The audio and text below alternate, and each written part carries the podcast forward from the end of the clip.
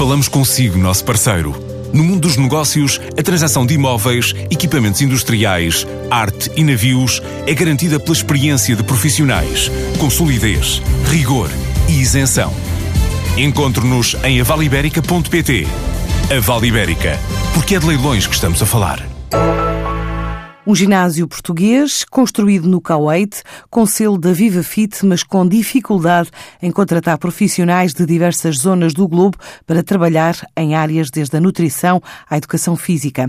A concretização do projeto acontece sete anos depois do primeiro contacto, numa altura em que já está em mercados muçulmanos como Abu Dhabi, Dubai, Oman e Addis Abeba mantém algumas vagas em aberto para profissionais portugueses neste novo espaço em território coetiano.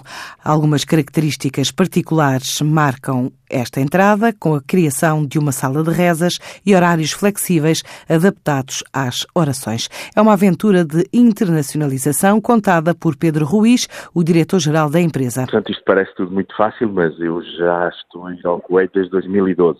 e só agora é que consegui, não é? Foram muitas, muitas viagens, muita, muitas reuniões, fui inclusivamente em, eh, numa missão do, com a ICEP e agora finalmente abrimos. É um, é um Fit bastante grande, num centro comercial. As duas novas diferenças que não tínhamos já noutros foi a sala de rezas, que é muito importante, porque eles têm que rezar cinco vezes ao dia, e, e não interessa onde, onde estiverem, mesmo que estejam no ginásio, onde estiverem, têm que parar e rezar. E então incluímos uma sala de rezas. A outra, que também complica um bocadinho o negócio, é que as rezas não têm horas certas, porque as rezas dependem uh, da lua, não é?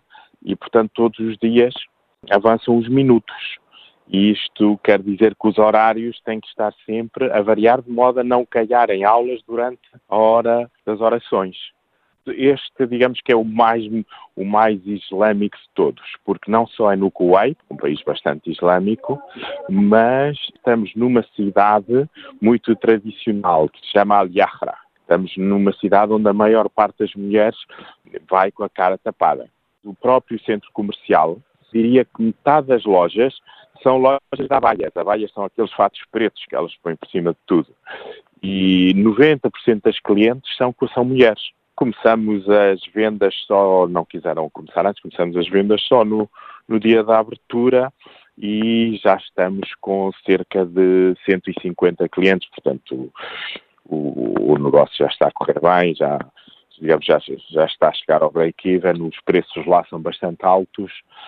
O único problema que tivemos lá é arranjar uh, instrutoras. Foi muito difícil, ainda nos estão a faltar pessoas, é um país muito desconhecido, é um país que esteve em guerra nos anos 90 e, eu acho que na, no subconsciente das pessoas aquilo ainda está em guerra, não está nada em guerra, é um país muito seguro, mas eh, é muito difícil arranjar staff. E há vagas abertas para instrutora, para nutricionista, para diretora técnica, mas não temos conseguido levar ninguém de Portugal para lá ainda. Este ano, a Viva Fit espera crescer 20%.